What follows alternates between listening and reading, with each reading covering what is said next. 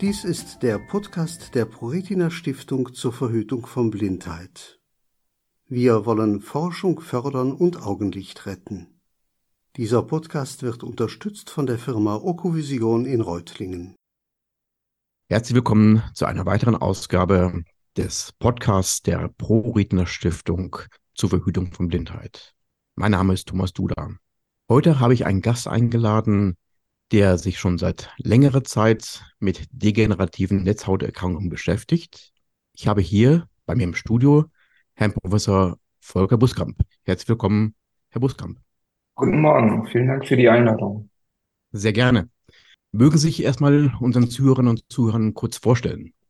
Äh, sehr gerne. Mein Name ist Volker Buskamp. Ähm, ich bin studierter Biotechnologe. Das habe ich äh, vor mehreren Jahrzehnten in Braunschweig erfolgreich abgeschlossen. Und in die experimentelle Augenheilkunde bin ich durch meine Diplom- und ähm, Doktorarbeit gekommen ähm, in dem Labor von Professor Boton Roska in Basel. Ähm, und meine Promotion habe ich 2010 abgeschlossen. Und anschließend war ich drei Jahre an der Harvard Medical School in dem Labor von Professor George Church und anschließend habe ich meine erste Nachwuchsgruppe äh, an der TU Dresden äh, aufgebaut und bin 2019 von Dresden an die Universitätsklinik Bonn gewechselt, wo ich jetzt hier das Labor für degenerative Netzhauterkrankungen führe. Vielen Dank für die, für die Vorstellung. Ähm, und äh, ich hatte auf der Homepage der äh, ProRetina Stiftung einen Artikel von Ihnen gefunden gehabt. Ich glaube, der wurde erst kürzlich veröffentlicht. Ähm, da ging es um den letzten Stand Ihrer wissenschaftlichen Forschung, insbesondere was Mausmodelle anbetrifft. Ähm, können Sie etwas zu den Mausmodellen sagen? Wie gesagt, Mausmodelle spielen ja in der, in der Forschung eine erhebliche Rolle. Ähm, aber warum gerade Mäuse und ähm, wie ordnen Sie Ihre Forschung ein? Wo ist da der Bezug eventuell auch gegeben? Sie hat es ja gerade schon ges gesagt, dass Sie auch international unterwegs sind oder waren, ähm, zu vielleicht anderen Forschungssektoren. Ähm, gerne, ja. Die ähm, Mausmodelle, die sind ähm, ja wissenschaftlich, geschichtlich ähm, etabliert worden als ein äh, Säugetiermodell. Wahrscheinlich aus, aus äh, vielerlei Gründen. Zum einen aus der, ähm, aus Kostengründen, dass die äh, relativ klein sind und dass man die relativ gut reproduzieren kann. Ähm, und natürlich halt auch zu näher zum, äh, zum äh, menschlichen Organismus. Natürlich gibt es viele Unterschiede, aber es gibt auch genug ähm, Gemeinsamkeiten, so dass man bahnbrechende ähm, Forschung in den Mausmodellen erzielen konnte die nachher äh, grundlagentechnisch, aber halt auch biomedizinisch äh, einen sehr hohen Wert hat und quasi der, der Ursprung von erfolgreichen Therapien äh, geworden ist. Da habe ich auch ein persönliches Beispiel während meiner Doktorarbeit ähm, ähm, im Labor von Boton Bosca haben wir mit sogenannten optogenetischen ähm, Werkzeugen gearbeitet. Das sind Proteine aus ähm, anderen Organismen, aber das Spannende ist, wenn man diese in irgendeiner Zelle einbringt, dann ähm, kreiert man künstliche Fotorezeptoren. Und das haben wir dann in Mausmodellen von äh, Retinitis pigmentosa eingebracht, wo die ähm, Stäbchen-Fotorezeptoren äh, fürs Nachtsehen degeneriert waren und wir konnten dadurch die noch vorhandenen Zapfenfotorezeptoren, die nicht mehr von sich aus lichtsensitiv waren, wieder reaktivieren so dass äh, die Mäuse wieder ähm, gewisse ähm, Seh Sehfähigkeiten erlangt haben.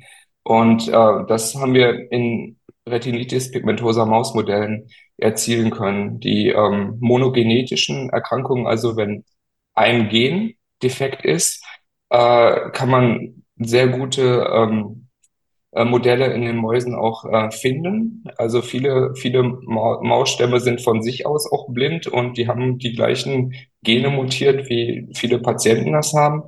Ähm, oder man kann halt auch bestimmte äh, Mutationen, die man in ähm, Patienten gefunden hat, auch in die Mäuse, in die, in die Netzhäute einbringen und dann gucken, ähm, wie die Krankheitsverläufe stattfinden und halt äh, Therapien äh, zu entwickeln.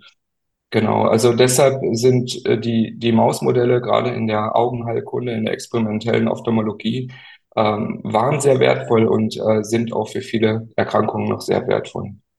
Und sehr interessant zu lesen ähm, in Ihrem Beitrag, dass ähm, die Mäuse ähm, nicht von einer altersbedingten Makuladegeneration betroffen sind. Heißt das, dass Mäuse ähm, dann doch anders sind? Also sprich, entweder altern sie nicht oder sie haben keine Makula oder die Makula de degeneriert nicht. Oder wie, wie habe ich das zu verstehen? Um, ähm, genau, das ist halt immer, ein Mausmodell ist halt, oder ein Modell im Labor ist immer für bestimmte Fragestellungen gut. Um, ähm, und darauf muss man sich fokussieren. Aber Modelle haben nie eine Allgemeingültigkeit. Also die sind auch für viele andere Bereiche nicht gut geeignet. Und ähm, was man wissen muss als, als Forscher, aber halt auch als Patient oder interessierter Bürger, ist, dass äh, gerade in der Netzhautforschung Nagetiere ähm, für Makulaforschung nicht allzu ähm, gut zu benutzen sind, da Nagetiere überhaupt keine Makula haben. Und äh, daher kann man halt äh, altersbedingte Makuladegeneration ähm, schwer ähm, erforschen. Also da, da bestimmt, bestimmte Dinge, die haben auch Zapfen, aber nicht halt äh, so zusammengebündelt, äh, wie wir das oder andere Primaten das in der Makula haben. Daher äh, muss man das immer im Hinterkopf haben und, und halt genau gucken, ob für die bestimmte Fragestellung, wenn man Richtung Makuladegeneration äh, forschen möchte, ob das auch das geeignete Modell ist. Nämlich hier ist das schwieriger. Also das sind nicht monogenetische Erkrankungen, die zu Makuladegenerationen zumeist führen, sondern das sind ähm, Mutationen, aber das heißt dann Risikogene. Also die können dazu führen, müssen aber nicht. Und dann sind viele Umwelteinflüsse auch noch äh, entscheidend, ob eine Makuladegeneration ausbricht oder wann die auch ausbricht, wie zum Beispiel ungesunder Lebensstil und, und oder Rauchen, was ja auch dazu gehört.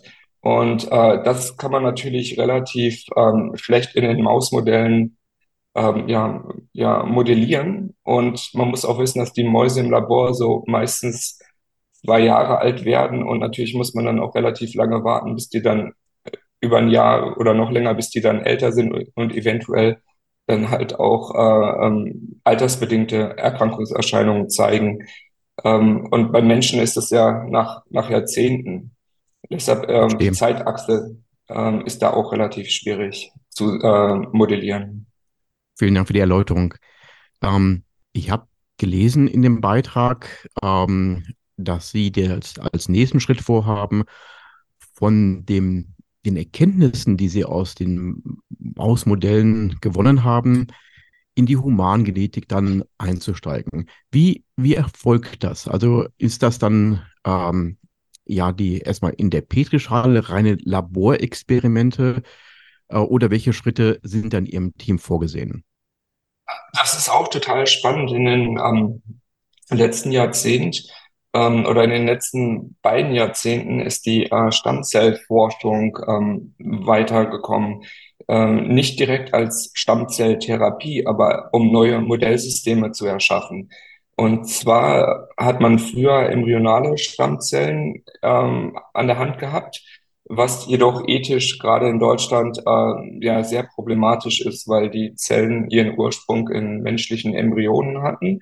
Und äh, 2006, 2007 wurden, wurde eine Technik beschrieben, aus der man aus jeder Zelle eines des Körpers oder aus fast jeder Zelle künstliche ähm, induzierte Stammzellen herstellen kann. Zum Beispiel auch aus Patienten, die ähm, äh, Retinitis pigmentosa äh, Mutation haben. Und aus diesen Stammzellen, die vermehren sich im Labor, teilen sich alle 24 Stunden, so dass man die halt ähm, züchten kann, dass man genug Zellen hat. Und dann wurden relativ viele Techniken entwickelt, um aus diesen Zellen ähm, wieder zum Beispiel Photorezeptoren oder, oder die APE-Zellen herzustellen oder andere Zellen der Netzhaut. Und äh, 2011 wurde eine Technik in Japan beschrieben, ähm, mit der man aus Stammzellen künstliche Netzhäute in der Petrischale züchten kann. die ähm, sich aus wundersamer Weise selber zusammenfügen zu den richtigen Zelltypen und teilweise auch zu den richtigen äh, Zellschichten der Netzhaut, so dass wir halt ähm, alternative Modelle haben und natürlich auch äh, Modelle jetzt haben mit menschlichem Ursprung, was natürlich auch äh, wichtig ist, um, um halt ähm, bestimmte Gene zu testen, die zum Beispiel natürlich in der Maus überhaupt nicht vorkommen oder in, in der Art und Weise. Mhm. Ähm, ja, das sind die pluripotenten Stammzellen, glaube ich, über die Sie hier äh, sprechen, wenn ich das richtig in genau. Erinnerung habe.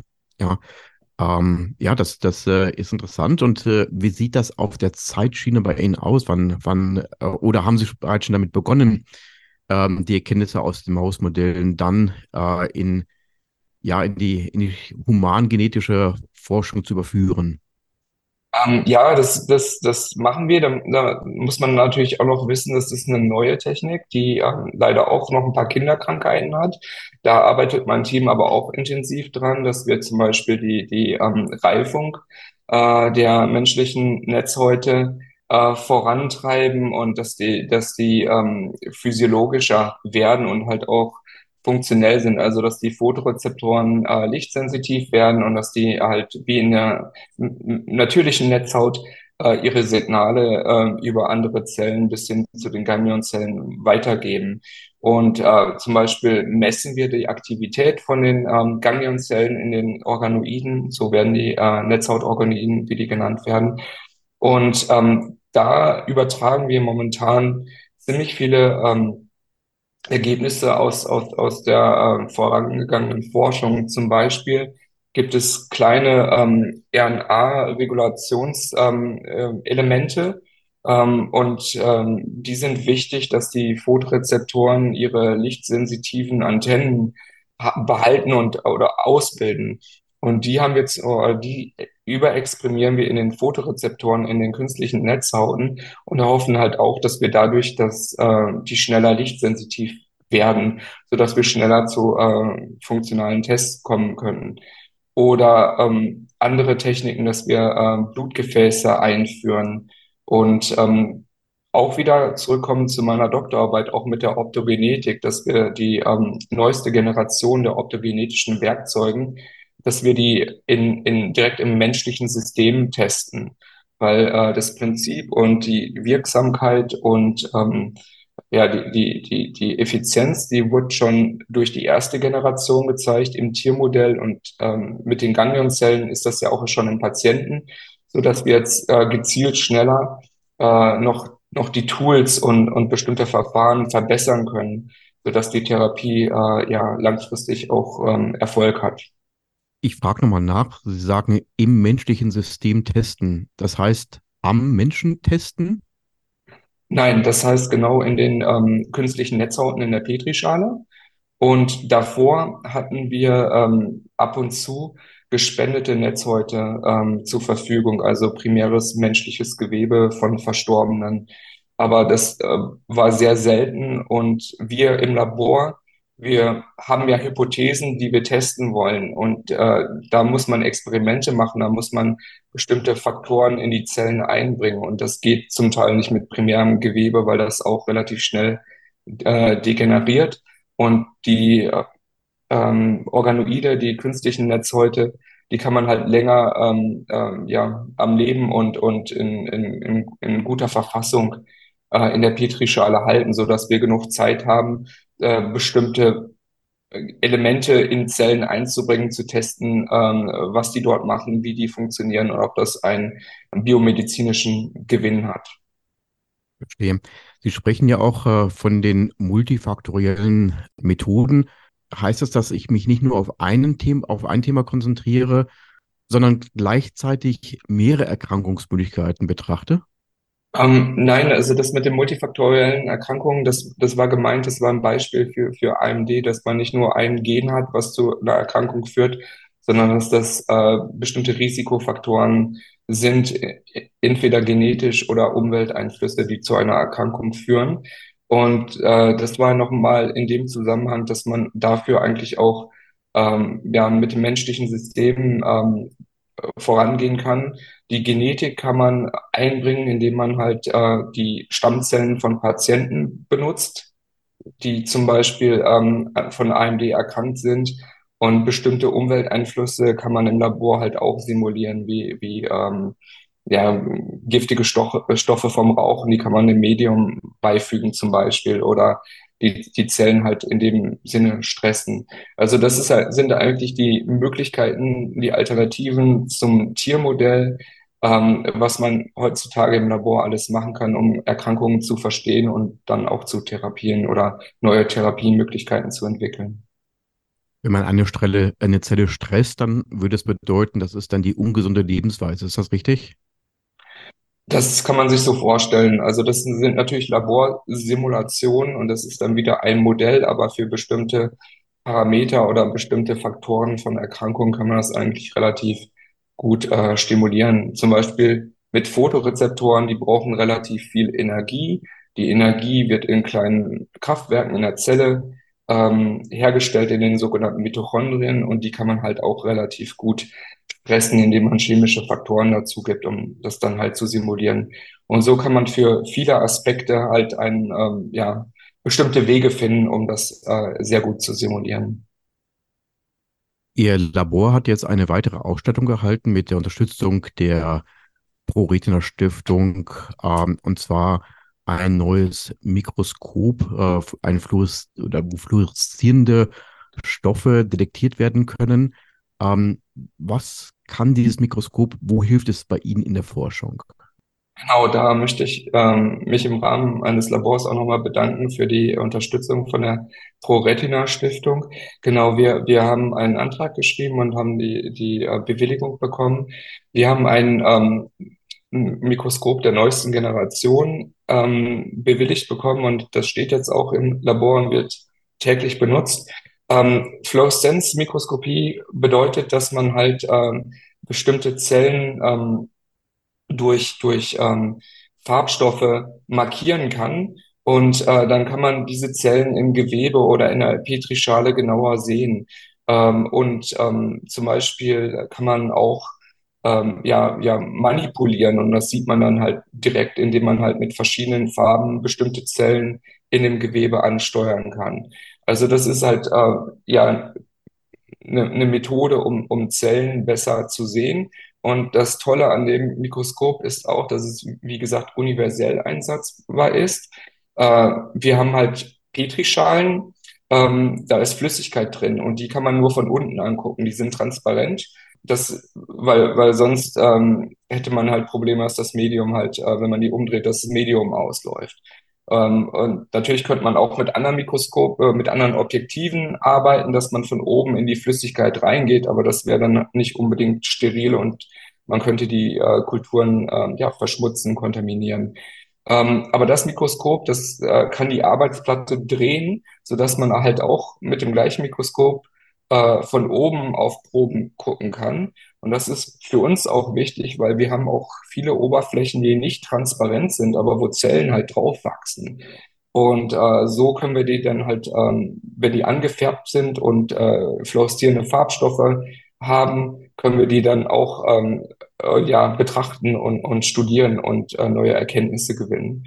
Und äh, das ist ähm, ja ein, ein Mehrwert für das Labor, für unsere Forschung und äh, es ist wunderbar, dass wir die Unterstützung von der Stiftung erhalten haben. Das freut äh, mich natürlich sehr. Ähm, und äh, jetzt äh, gehen wir mal im Bereich der Fantasie. Wenn, wenn es eine gute Fee gäbe, ähm, Herr Boskamp, ähm, was würden Sie sich wünschen für die Zukunft? Was würde Ihre Forschung noch mehr beschleunigen? Ist es ähm, das Thema künstliche Intelligenz, worauf Sie vielleicht in Zukunft setzen? Ist es mehr Digitalisierung? Ist es ein, ja, vielleicht mehr Personal, ein oder ein, ein weiter vernetzteres ähm, Team, das Sie hätten? Was wäre so Ihre Zukunftsvision, wie man Ihre Forschung, Ihren Perimeter noch weiter beschleunigen könnten, könnte? Ja, also das, ähm, ist, ist ähm, ja eine, eine schöne Frage, wie, wie Forschung besser laufen könnte. Und Sie haben eigentlich schon alle richtigen ähm, Hebel angesprochen. Also äh, eine bessere Forschungsausstattung kann man sich immer wünschen. Wir sind schon relativ sehr zufrieden. Es gibt natürlich noch Geräte oder äh, bestimmte Methoden, Techniken, die teuer sind, die wir vielleicht öfters benutzen würden. Also eine, eine Forschungsausstattung, Forschungsförderung. Ähm, was momentan in dem Forschungssystem leider immer ist, ist quasi immer die, die, die Abschnitte von äh, Projektanträgen. Also man beantragt Gelder und die laufen dann für drei oder fünf Jahre von verschiedenen Geldgebern. Und das ist halt immer ähm, ja so, so von Projekt zu Projekt. Und äh, manche Forschung braucht halt länger und da braucht man längeren Atem. Und das ist dann halt äh, schwieriger in dem System umzusetzen. KI ist, ist wichtig und erreicht uns auch schon, vor allem in der Bildbearbeitung benutzen wir immer mehr Tools, die automatisieren, äh, was auch unsere medizinischen Kollegen hier in Bonn sehr viel nutzen. Äh, Digitalisierung haben ich mit, mit meinem Labor eigentlich schon relativ früh angefangen, dass wir unsere Ergebnisse digital aufzeichnen, also die sogenannten Laborbücher, also dass man schneller wieder was findet oder bestimmte Datenbanken aufgebaut hat, dass man, äh, dass die Protokolle äh, von unserer Forschung einfach ähm, für jeden im Labor zugänglich sind und einfach sind.